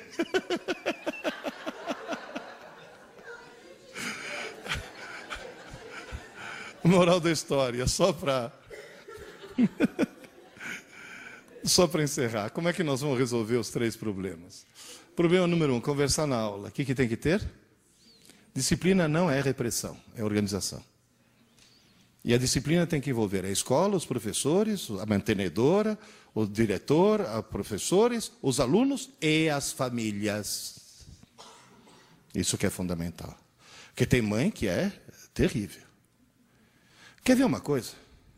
Aula dada, aula estudada, hoje. Uma escola que faz isso religiosamente, todos os alunos, pode fazer prova surpresa? Alguém se lembra aqui da cena do professor entrando na tua sala de aula e falando: arranca uma folha do caderno, guarda o material embaixo da carteira e vamos fazer uma provinha? Lembram disso? Tenta fazer isso hoje. No dia seguinte tem mãe de tijolo na mão. Coitado do meu filhinho, foi pego de surpresa, agora ele ficou traumatizado, agora ele vai ter que fazer terapia, senão ele fica hiperativo com TDA e disléxico. Eu sempre falo que mãe na escola parece anão em campo de nudismo mete o nariz onde não deve. Ou seja, enquanto, enquanto vocês não convencerem as famílias, não vai adiantar absolutamente nada. Segundo problema, estudar para a prova. Vocês sabiam que, por lei, a escola é obrigada a publicar um calendário de prova? Ou seja, é a lei mais burra que eu já vi na minha vida. É burra essa lei. Estudar para a prova, o que você tem que convencer o aluno? Estudar pouco, mas todo dia. Terceiro problema, não ler livros. Lembre-se, por favor, de uma coisa: você pode levar um cavalo até água, você não pode obrigá-lo a beber. E se você enfiar a cara do cavalo no balde, não só ele não bebe, que nunca, nunca mais ele chega perto do balde. Portanto, pelo amor de Deus, professores, nunca obriguem um aluno a ler um livro. Pelo amor de Deus, não façam mais isso. Não escolham por ele. Degustibus et coloribus disputandum est. Cor e gosto não se discute. Cada um tem o direito de gostar do que quiser. Você, se eu te dou o direito de achar que Machado de Assis é um gênio, você, por favor, me dê o direito de achar que Machado de Assis é chato. Então, qual é o truque? Dê um leque. Escolha. Não está bom? Começa outro. Não está bom? Começa outro. Até você achar teu livro. Muitas escolas já estão fazendo isso, e quando o aluno acha o livro dele, sabe o que ele faz? Quando ele gosta? Ele vai na frente e conta para os amigos por que, que aquele livro é fantástico. Quantos amigos ele convencer a ler o mesmo livro, maior é a nota dele. Ele ganha nota de marketing. Merecidíssima, na minha opinião, porque está transformando os outros em leitores. E, finalmente, esse é um ditado, um velho ditado chinês que o meu desenhista resolveu resolveu transformar numa figura. Alguém lembra? Se você vir um homem com fome, não lhe dê um peixe, ensine-o a pescar. Nosso dever é ensinar nossos alunos a pescar. Aula é dar peixe. Mas o estudo solitário é quando ele está pescando. Está claro isso? Está entendido isso? Aliás, eu gostaria de mostrar para o Lula. É, investe um pouco mais em educação, pelo amor de Deus. Né? E um pouco menos nessas Bolsa Famílias que vão parar para pessoas que, inclusive, nem precisam disso. Né? Muitas precisam, mas muitas não. Bom, uh, daqui a pouco eu vou estar lá autografando o livro. Esse livro, esses livros na livraria custam 25 reais. Nas palestras costumam custar 20 mas o editor falou que para o professor tem desconto, então é só 15. E se você comprar nos próximos 10 minutos. Você...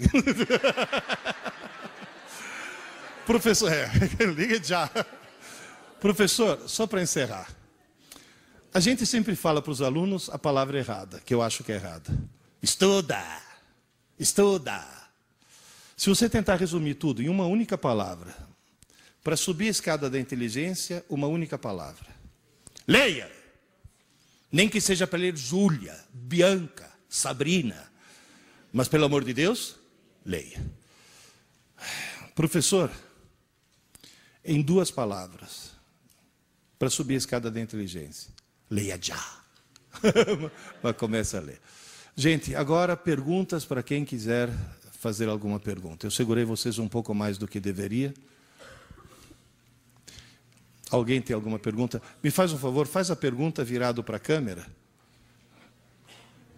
Uh, ela vai te dar. É que a câmera tem. Nós estamos sendo. Vocês sabiam que nesse momento nós estamos ao vivo, né?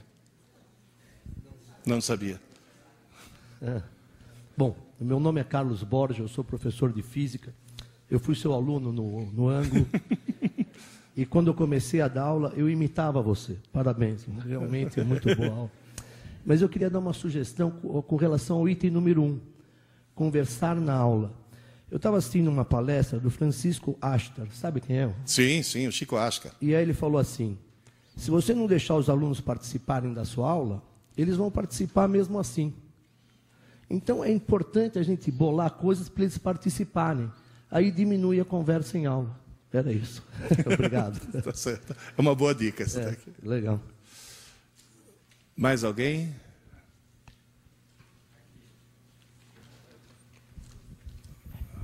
É, boa tarde, professor. Prazer assistir tua palestra, muito boa. Eu, meu nome é Antônio Carlos Grande. Tem que virar para o outro lado, não é? Isso. Então, desculpem. E a pergunta é a seguinte: é, nós temos hoje em dia essa, bendita, né, dessa bolsa auxílio que o governo dá. Eu acho que nós estamos criando um povo cada vez mais fraco que cada vez mais nós temos um paternalismo em cima disso.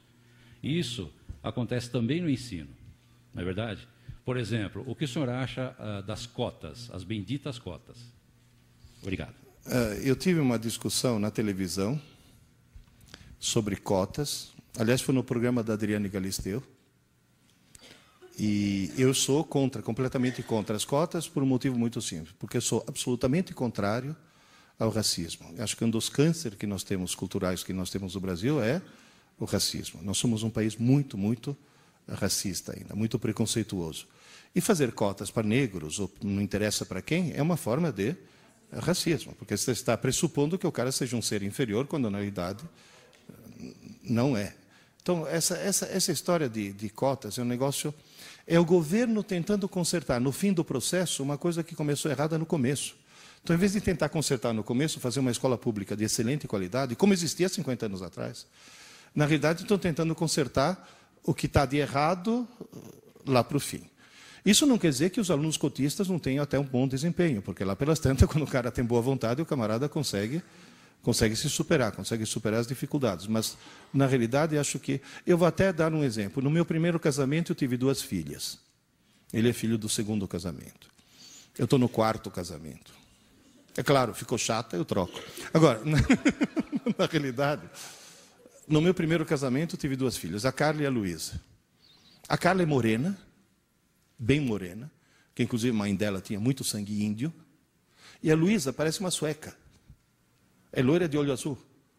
Então, se fosse requerer cotas, uma conseguiria, outra não, e as duas são filhas do mesmo pai, da mesma, da mesma mãe. É uma coisa assim absolutamente sem sentido.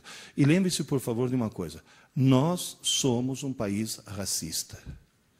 Esse é um dos males que nós temos que combater. Posso dar um exemplo rápido? Eu adoro ficção científica, deu para perceber, né? Eu acho que os professores de literatura deviam começar a ler Isaac Asimov, Arthur Clarke, deviam começar a ler os grandes da ficção científica. Eu não admito um professor de literatura que não tenha lido Fahrenheit 451 do Ray Bradbury. É a maior poesia em homenagem ao livro que eu já vi em toda a minha vida. É um livro de ficção científica. Então a ficção científica é uma coisa assim que abre a cabeça das pessoas. Aí eu fui procurar um autor de ficção científica brasileiro e descobri um autor que escreveu um livro baseado no século XXI, que é agora, né? Eleições nos Estados Unidos, um candidato branco um candidato negro. Jamais o negro ganhará as eleições porque um ser de raça inferior não pode ser presidente dos Estados Unidos. Textuais palavras do autor. Mas aí uma mulher, burra como todas as mulheres, resolve, nessa mania de querer se igualar aos homens, resolve se candidatar, divide o voto dos brancos e o negro é eleito. Ó suprema desgraça, um ser de raça inferior presidente dos Estados Unidos. Mas aí um cientista muito inteligente, e obviamente ser muito inteligente só poderia ser branco, inventa um remédio que alisa o cabelo dos negros. E todo mundo sabe que o sonho de qualquer negro é ter cabelos lisos. Palavras textuais do autor. Obviamente, eles não sabem que esse cientista, na sua grande sabedoria, fez um remédio que sim alisa os cabelos, mas esteriliza. Portanto, todos os negros americanos passaram a ter cabelos lisos, mas nunca mais terão filhos, e na próxima geração, o grande país da América do Norte deixará de estar na mão dessa raça inferior e voltará às mãos da pura raça ariana. Tchau, tchau. O autor poderia ser Adolf Hitler, né? O autor é Monteiro Lobato, né, se vocês não sabem. Se chama O Presidente Negro, o Choque das Raças. Mas o grande Monteiro Lobato, alguém já leu aqui o sítio do Pica-Pau Amarelo? Quem é que faz papel de burra, supersticiosa e analfabeta? A tia Anastácia, na melhor das hipóteses, porque normalmente ela é tratada como a negra beiçuda. Então, espera aí, calma lá. Que o Monteiro Lobato fosse racista, ele é fruto da época. Agora, que a gente continue indicando o Monteiro Lobato como leitura infantil, pelo amor de Deus, indique Isaac Asimov, né? Começa a indicar coisas inteligentes. Livre-se um pouco desse mofo do José de Alencar. Deixa isso para a faculdade de letras. Aí o cara na faculdade de letras vai estudar, vai virar crítico literário. Nós temos que criar o amor pela leitura. E o amor pela leitura, inclusive com leituras que não envenenem, não estejam envenenando a nossa juventude. Então, esse, o que eu falei no começo? Temos que mudar as regras do jogo. Nós jogamos o jogo com as regras equivocadas. Mais alguma pergunta? Meu nome é Ricardo Tomazini, eu sou professor de Biologia e Ciências. O senhor não acha também que esse paternalismo excessivo do governo federal e tudo está afetando também nossas escolas no sentido de uh, aprovar os alunos que não, que não têm competência? É, eu acho que sim, acho que essa história de, de, de não existir reprovação, eu não chamaria de reprovação, mas esse, esse paternalismo excessivo é, simplesmente, como disse o, o nosso amigo aí, nós estamos criando uma geração de fracos. De gente que não consegue mais lutar, não consegue ir mais atrás de um ideal, de gente que está mais acostumada a receber as coisas de mão beijada em vez de conquistar essas coisas. E está muita coisa equivocada. Por exemplo, eu ouço sempre o governo federal falando inclusão digital, inclusão digital, inclusão digital. Quem aqui está em escola pública já viu o que aconteceu com o laboratório de informática, né? Virou land house. Virou LAN house. Eles entram lá para entrar no MSN, para jogar videogame. Que raio de inclusão digital é essa? Nós temos que ter uma inclusão cultural. Inclusão digital não funciona, acho que só funciona exame de próstata. Na realidade, nós temos que ter uma inclusão cultural, meu Deus do céu. Tá certo? E depois aí que vem o computador e a gente faz. Olha, esse paternalismo realmente é o paternalismo que faz com que um cruel assassino de 16 anos não possa ser preso. Entendeu? Mesmo, ai, coitadinha de menor. Pelo amor de Deus, né? Mas esse, inclusive, muitas dessas regras foram estabelecidas por pessoas que dizem o que fazer dentro de uma sala de aula e jamais seguraram um pedaço de giz na mão. Esse que é o grande problema. E até tem uma teoria, uma, uma proposta. Fechar todos os cursos de, de graduação de pedagogia. Atenção, não se assustem. Não existir graduação em pedagogia. Existir, isso sim, pós-graduação em pedagogia. E só seria admitido nessa pós-graduação alguém que tenha de carteira assinada comprovadamente cinco anos de sala de aula como professor. O cara passou cinco anos com o giz na mão, aí é que ele vai fazer, vai fazer pedagogia. Porque tem muita gente que dá palpite sem nunca ter estado dentro de uma sala. Ah, não, o aluno tem que fazer. Você sabe o aluno como é? Você já entrou lá? Tem cara aqui que tem que pedir para o aluno tirar o revólver e deixar na porta. Cara de escola pública. Eu tenho um amigo meu que tem uma mesinha na porta e, como ele é muito querido para os alunos, eles fazem o favor de deixar os revólveres em cima da, da mesinha, meu Deus do céu. Então tem que ter a vivência mesmo da coisa. Mais alguma pergunta ou podemos encerrar? Diga. Olha, o ideal, quer que eu te diga uma coisa? Ideal, bom, em primeiro lugar, se ele está lendo, se ele está lendo, deixa ele ler em qualquer idioma. bom, mas compra livro italiano, monte. Mesmo aqui, tem, tem, tem. Na livraria Leonardo da Vinci tem. Agora, uma coisa, um conselho que eu dou para vocês. O cérebro humano é um computador. Se você pegar um computador e carregar nesse computador uma linguagem de programação que tenha uma centena de comandos, 100 comandos, você vai conseguir fazer programas muito pouco sofisticados. Se você carregar no computador uma linguagem de programação que tenha dezenas de milhares de comandos, você vai fazer com esse mesmo computador coisas fantásticas. Pois é, no computador humano, os comandos se chamam palavras. Quanto mais vocábulos a pessoa tem, mais programas sofisticados o computador dela consegue fazer. E vou te dizer mais uma coisa. Eu, na minha cabeça, eu tenho linguagem de programação em italiano, em português, em espanhol, em francês e em inglês. E eu vou te dizer uma coisa: eu penso de cinco maneiras diferentes. Dependendo do idioma no qual está chaveado o meu cérebro, no qual estou pensando naquele momento, eu penso de maneira diferente. Porque a linguística mostra que o homem não fala porque pensa. Ele pensa porque fala. É a articulação da fala que permite que você articule o pensamento. Por isso que eu dou tanta importância à leitura. E, mais uma vez, leitura não interessa o quê? e muito menos o idioma. Acho que é uma das poucas coisas onde a quantidade é mais importante do que a qualidade. Deixa as boas leituras para depois.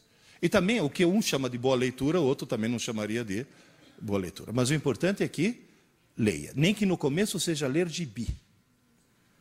Mas tem que ler. E outra coisa, quando fui fazer a revisão desse livro, do primeiro, eu fiz a revisão na tela do computador. Reli três vezes corrigi todos os erros. Aí eu imprimi. O que tinha passado. Ou seja, ler na tela é um mecanismo mental. Ler no papel é outro mecanismo completamente diferente. Por isso que o livro é uma coisa que jamais vai, vai morrer. Certo? Queridas e queridos, não quero segurá-los mais tempo. Muito obrigado, espero ter sido útil. E, por favor, consultem a pesquisa que o sindicato fez, porque é uma coisa muito preocupante o que vai acontecer com a educação brasileira nos próximos 10 anos. Se continuar esse paternalismo, uh, sabe? Vamos começar a fazer o quê? Distribuir diploma. Ah, comece, dá o diploma de graça para o coitado, no final das contas. Né? Então, ok. Tchau, gente. Muito obrigado. Então.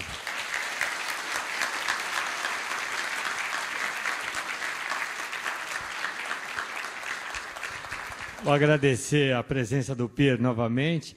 Ao sair na mão esquerda, pelo que eu estou entendendo aqui, o café, o livro que ele vai lançar está por aí. Essa obra de arte, deixa aqui agora mais fácil.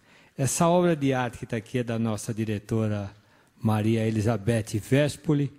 E eu vou confessar a vocês que é uma coisa que eu achei, quando eu recebi o primeiro, né, pela minha função, né, tá certo? Eu achei o presente nosso mesmo de verdade. Só que parece, pelo que eu estou entendendo, confirme aí, é verdade, só no dia 30 a maçãzinha, tá bom? Então. Não, a gente troca de maçã. então, obrigado e boa tarde e bom dia dos professores. Até logo.